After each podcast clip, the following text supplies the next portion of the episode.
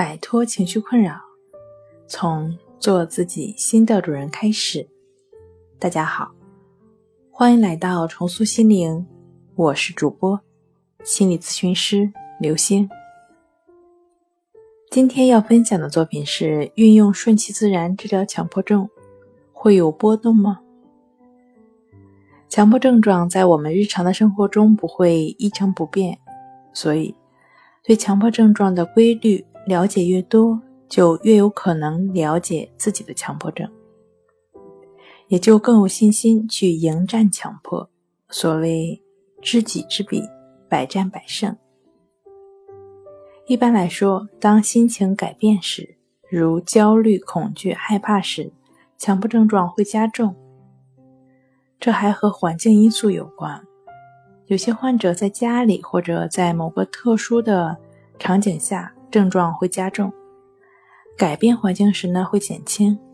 有的患者疲劳时，症状会加重；有的是工作或学习压力变大时，症状会加重。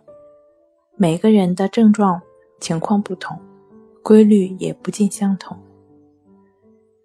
人类的生活很复杂，同时也很简单，只要用心分析，就会找到症状变化的规律，帮助自己做到顺其自然。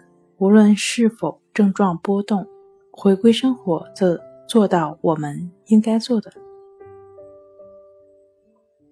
好了。今天就跟大家分享到这儿，这里是我们的重塑心灵。